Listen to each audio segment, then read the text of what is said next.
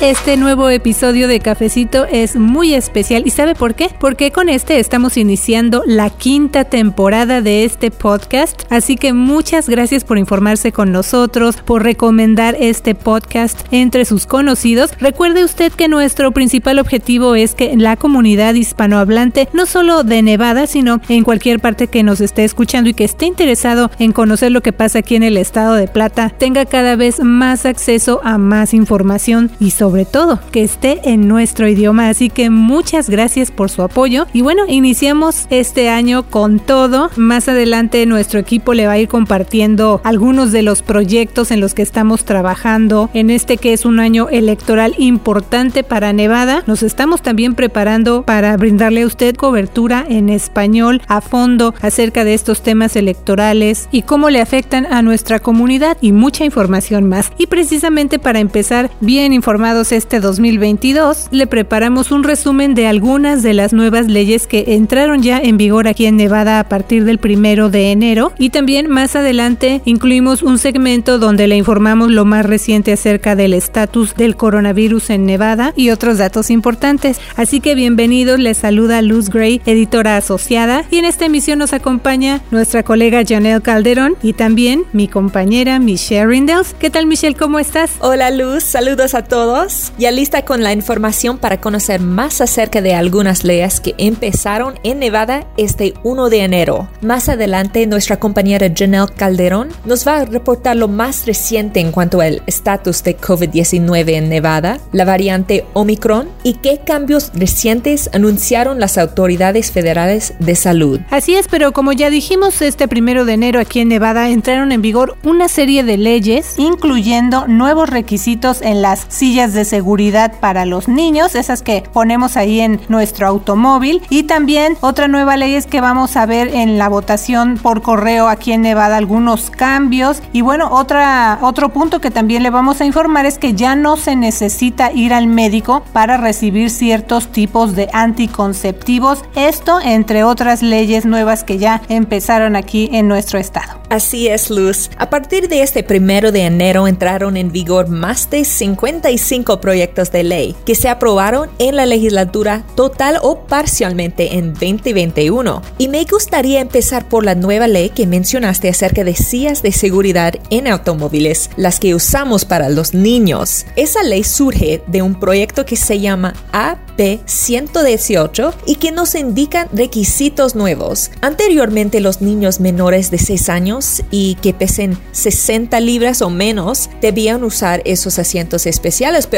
a partir de ese 1 de enero, esa regla ahora ha cambiado para aplicarse a los niños menores de 6 años que midan menos de 57 pulgadas, independientemente de su peso. También esta nueva ley requiere que los menores de 2 años estén asegurados con un sistema de retención infantil orientado hacia la parte trasera de un automóvil. Así es, esa es una de las nuevas leyes que ya entraron en vigor aquí en Nevada, así que mucha atención usted que es madre o padre de familia y que está usando esas sillitas de seguridad en los automóviles para los niños. Pero también en esta lista de nuevas leyes hay algunas que están relacionadas con servicios de salud aquí en Nevada y una de ellas es la que se relaciona con el acceso a ciertos tipos de anticonceptivos. La nueva ley indica que a partir de este 1 de enero ya no se requieren visitas al médico para recibir anticonceptivos y bueno, esta nueva ley también va a permitir que las mujeres reciban anticonceptivos hormonales autoadministrados sin tener que visitar un consultorio médico. Así que ahora se va a permitir que las farmacias dispensen esos medicamentos a los pacientes después de que contesten un cuestionario de riesgo. Y otro punto de esta nueva ley es que ahora la Junta de Farmacias tiene que mantener en Internet una lista precisamente de las farmacias que brindan anticonceptivos hormonales autoadministrados. Sí, Luz, eso es importante porque hay muchas mujeres que no tienen un doctor. A veces son saludables y, no han visitado un doctor en, en años, no tienen acceso, no tienen seguro, cosas así. Y por eso es difícil para ellos hacer una cita y conseguir anticonceptivos y entonces eso es una gran barrera para ellos. Esa ley permite que las farmacias ofrecen ese anticonceptivo. Entonces usted puede ir a Walgreens o CVS y comprar ese producto con los consejos del farmacéutico pero sin todas las barreras de una cita y una, un doctor de cuidad primaria, cosas así. Un cambio importante, así que recuerde usted entonces esta ley que está relacionada con eh, los anticonceptivos que ya no se requieren visitas al médico para poder recibir estos productos y esto ya está vigente aquí en nuestro estado a partir de este primero de enero. Así es, Luz. Y ahora me gustaría hablar de cambios en servicios de Medicaid, que es un programa federal y estatal que brinda cobertura de salud gratuita o de bajo costo a millones de estadounidenses, incluyendo algunas personas de bajos ingresos, familias y niños, mujeres embarazadas, personas mayores y personas con discapacidades. Uno de los temas que se abordó en una sesión legislativa especial el año pasado fue algo que se conoce como opción de seguro médico público de Nevada y que va a estar disponible hasta 2026, pero hay unas disposiciones en la legislación que empezaron este 1 de enero. Eso significa que ahora las compañías de seguros médicos que compiten para brindar cobertura de Medicaid también compitan para ofrecer un plan de opción pública donde el Estado va a tener la autoridad final para seleccionar cuántos planes hay para aprobar. Por ejemplo, Luz, en nuestro mundo, en nuestro país, el mercado de salud, de seguro de salud, es primariamente dominado por compañías privadas. Entonces, compra seguro de Blue Cross o United Healthcare, um, o a veces usan Medicaid o Medicare, y esos son programas del gobierno, pero no, no todos son elegibles para eso. En una opción pública es un plan del gobierno que compite contra ah, seguros privados y quizás con mucha gente en ese plan de gobierno, el gobierno puede competir y asegurar tasas buenas para sus clientes y ofrecer seguro a un descuento. Y eso es el plan de esta ley que aprobaron los legisladores de Nevada. Es básicamente la primera plan como eso en los Estados Unidos. Eso es una idea que no ha ganado mucho terreno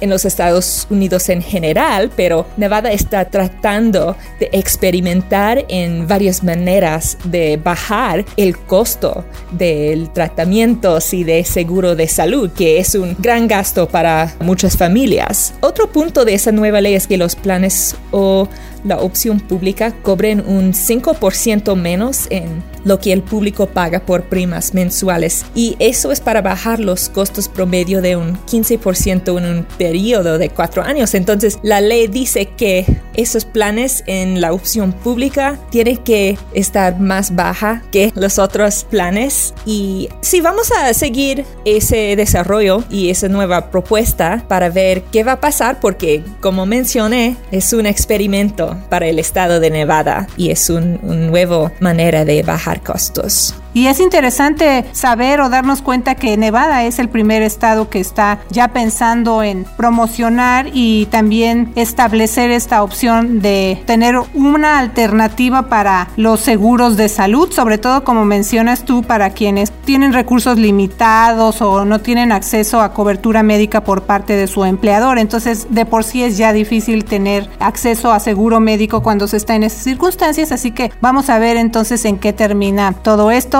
recuerde usted que es una de estas nuevas leyes que ya empezaron, pero hay todavía que ver qué va a pasar hasta el 2026 conforme se vaya desarrollando. Y bueno, también otro punto, estaba viendo por ejemplo que parte de esa nueva ley de la que estamos hablando cubre servicios que algunas mujeres usan a la hora de dar a luz. Eh, eso se llaman servicios para una doula, así se dice en español. ¿Cómo se dice en inglés, Michelle? Eh, se dice doula. Ok, bueno, para que si usted lo, lo entiende mejor en inglés o está más familiarizado con el tema en español, Esta doula es un asistente profesional para brindar apoyo emocional y físico durante el embarazo y también durante el trabajo de parto. Entonces, bajo esta nueva ley de la que estamos hablando, ahora hay varios cambios al programa de Medicaid del estado de Nevada, incluyendo la cobertura de servicios para una doula y también para trabajadores de salud comunitarios. Sí, Luz, quiero mencionar que muchas madres están buscando otras opciones. No quieren dar la luz en un hospital con todo el caos que está pasando en un hospital. Quieren ah, dar la luz en su hogar,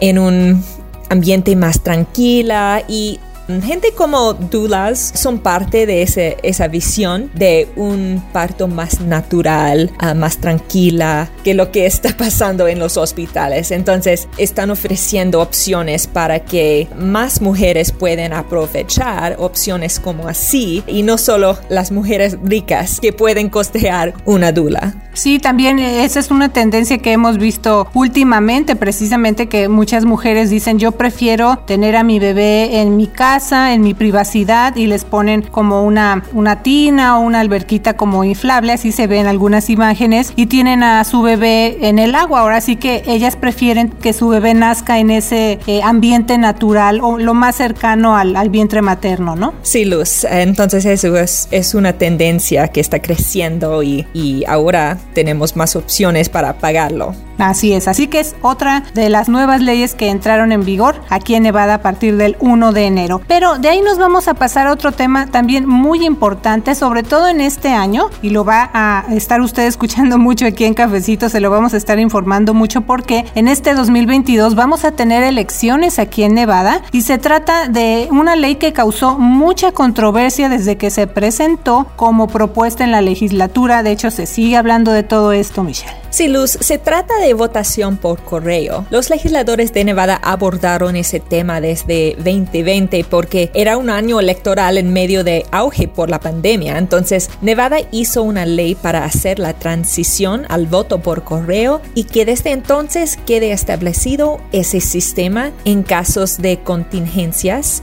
como los que estamos viviendo por la pandemia en ese momento. Esa opción de votar por correo ya existía, pero solo se aplicaba en algunos casos. Entonces, a través de esa ley, la mayoría de la gente están recibiendo sus boletas por correo y pueden usar esa opción no tiene que solicitar o llenar una solicitud para recibir una boleta por correo. Es mucho más fácil, es automático. Así que ahora la nueva ley codifica algunos de esos cambios para hacer permanente la votación por correo en Nevada. Entre los cambios destacan que todos los secretarios del condado y de la ciudad ahora van a mandar a cada votante registrado activo una boleta de correo antes de cada elección primaria o general. Los votantes inactivos, que son quienes están registrados legalmente para votar, pero no tienen una dirección actual en los records, no van a recibir boletas. Así es, entonces es importante, como le decimos, poner atención a todo esto, sobre todo si usted es elegible para votar, porque primeramente vamos a tener estas elecciones aquí en Nevada este año y entonces vamos a, empezar a ver que vamos a recibir estas boletas por correo, así que que no nos caiga de sorpresa, por eso estamos ahora sí que eh, compartiéndole usted esta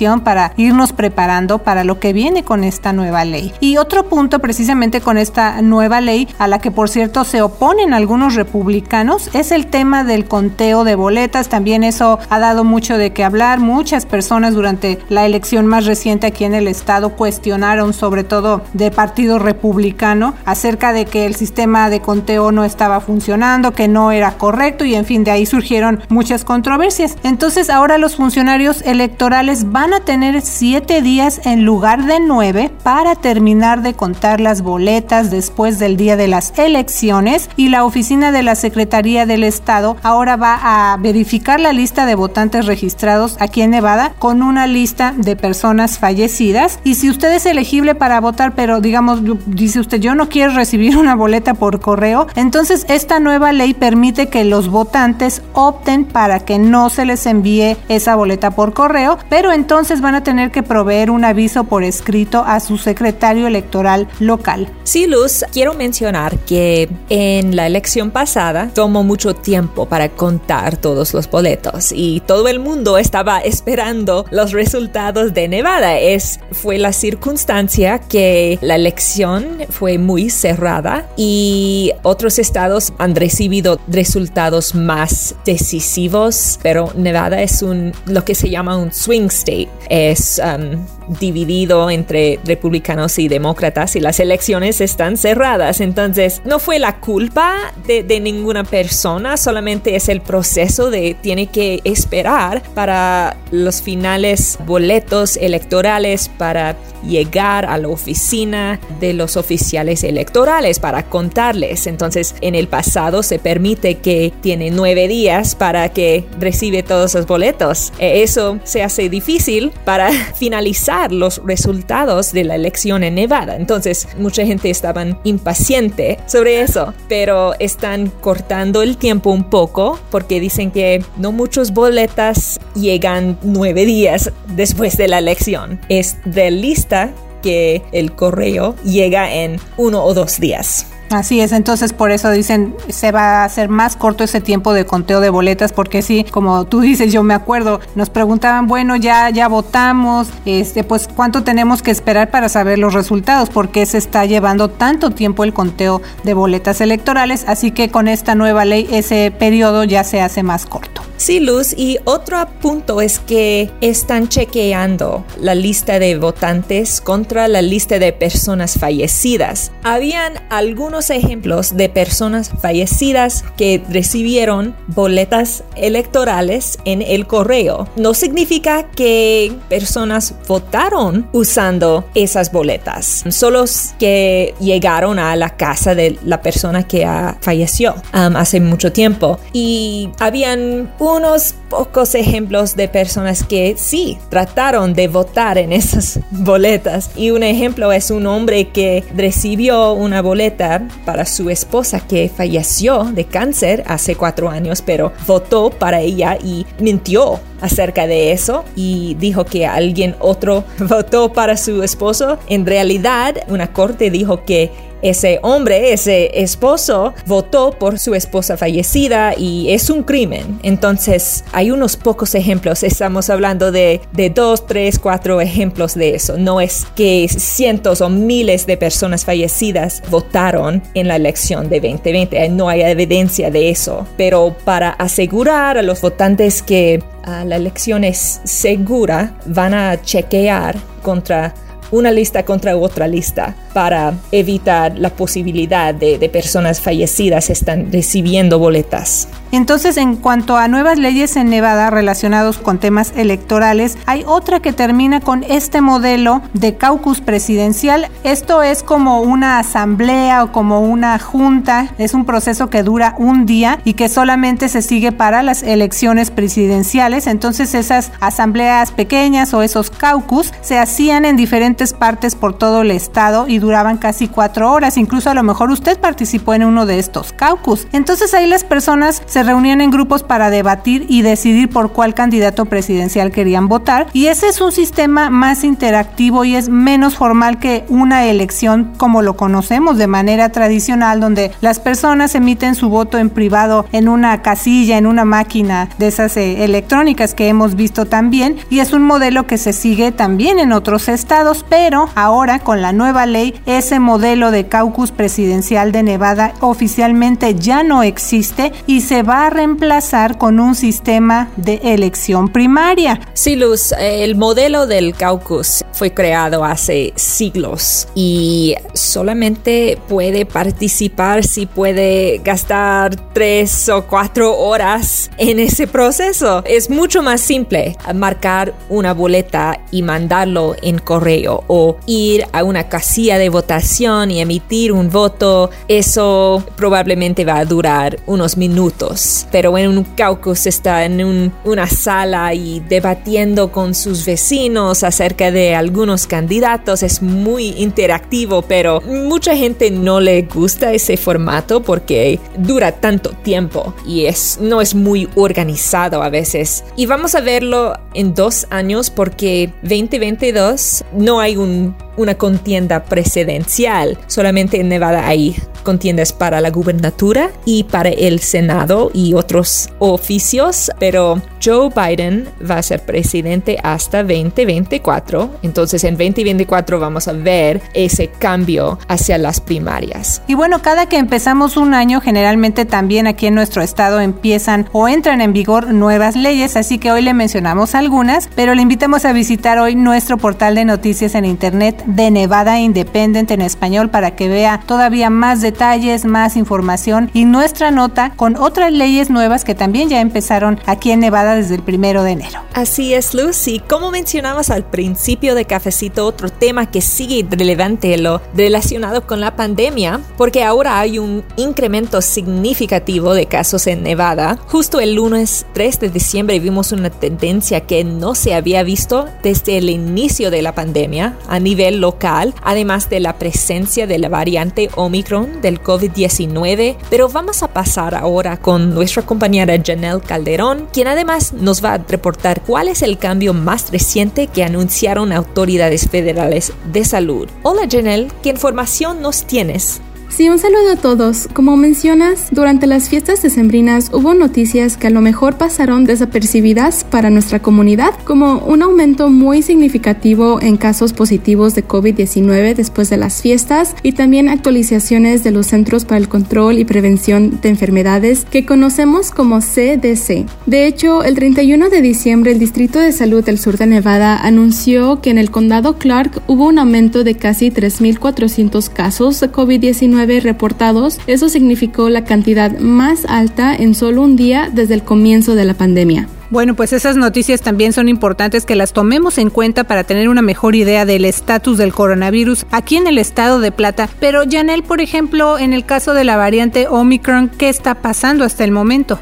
Sí, Luz, el Distrito de Salud del Sur de Nevada informó que en diciembre el 58% de los casos positivos fueron identificados como la variante Delta y el 41% como Omicron. El 29 de diciembre el Distrito de Salud reportó que casi 20.000 personas que estaban completamente vacunadas dieron positivo a COVID-19 en el condado Clark, pero aún así los casos de COVID-19 en personas completamente vacunadas son mucho menos comunes, representan como 160 65 casos de cada 10.000 personas, mientras la cantidad de casos sin vacunar es de 3.027 casos de cada 10.000 personas que no son vacunadas, o casi más, más o menos uno de tres. También ah, se ha visto que las vacunas COVID-19 siguen siendo muy efectivas para proteger contra la gravedad del COVID-19, prevenir un aumento en hospitalizaciones y para reducir la probabilidad de que surjan nuevas variantes, según el Distrito de Salud. Y sí, también sabes que me gustaría que nos informaras acerca del anuncio más reciente de los Centros para el Control y la Prevención de Enfermedades, porque de esas, eh, esos lineamientos que ellos dan a conocer seguían pues prácticamente todo lo que pasa en ese tema del COVID-19 aquí en los Estados Unidos, incluyendo Nevada. Entonces hicieron un anuncio, hay cambios en el protocolo para personas que han dado positivo a COVID-19. Esa información aparte se dio a conocer en plena época de fiestas decembrinas, entonces tal vez muchas personas no se enteraron o pudo pasar desapercibida esa información tan importante. Así que, ¿de qué se trata esto, Janeo? Sí, Luz, el cambio es acerca de cuánto tiempo tienen que estar en cuarentena quienes hayan dado positivo a COVID-19.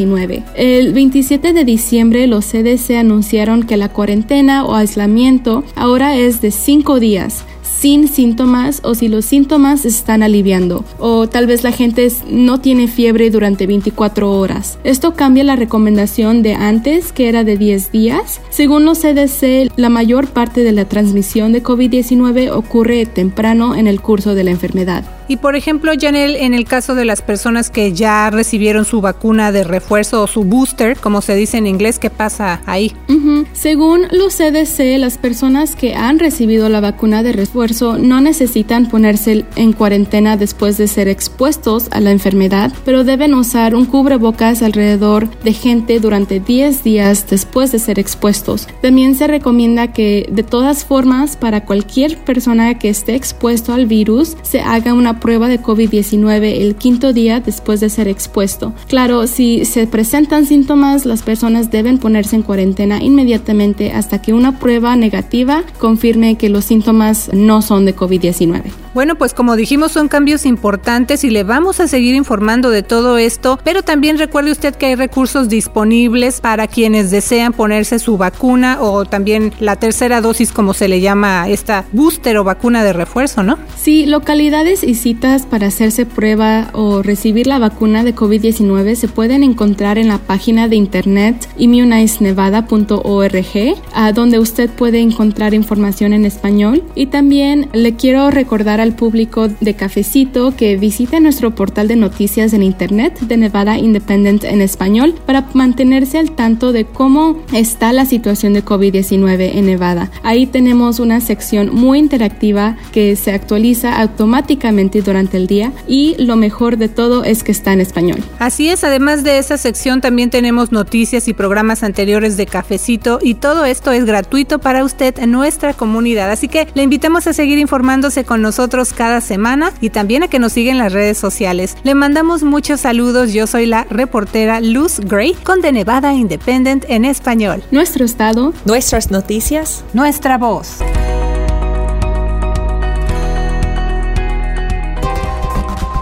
Para la información más actualizada al momento, síguenos en redes sociales como de Nevada Independent en español, en Facebook, Envy Indie en español, en Instagram, de Nevada Independent en español, nuestro estado, nuestras noticias, nuestra voz.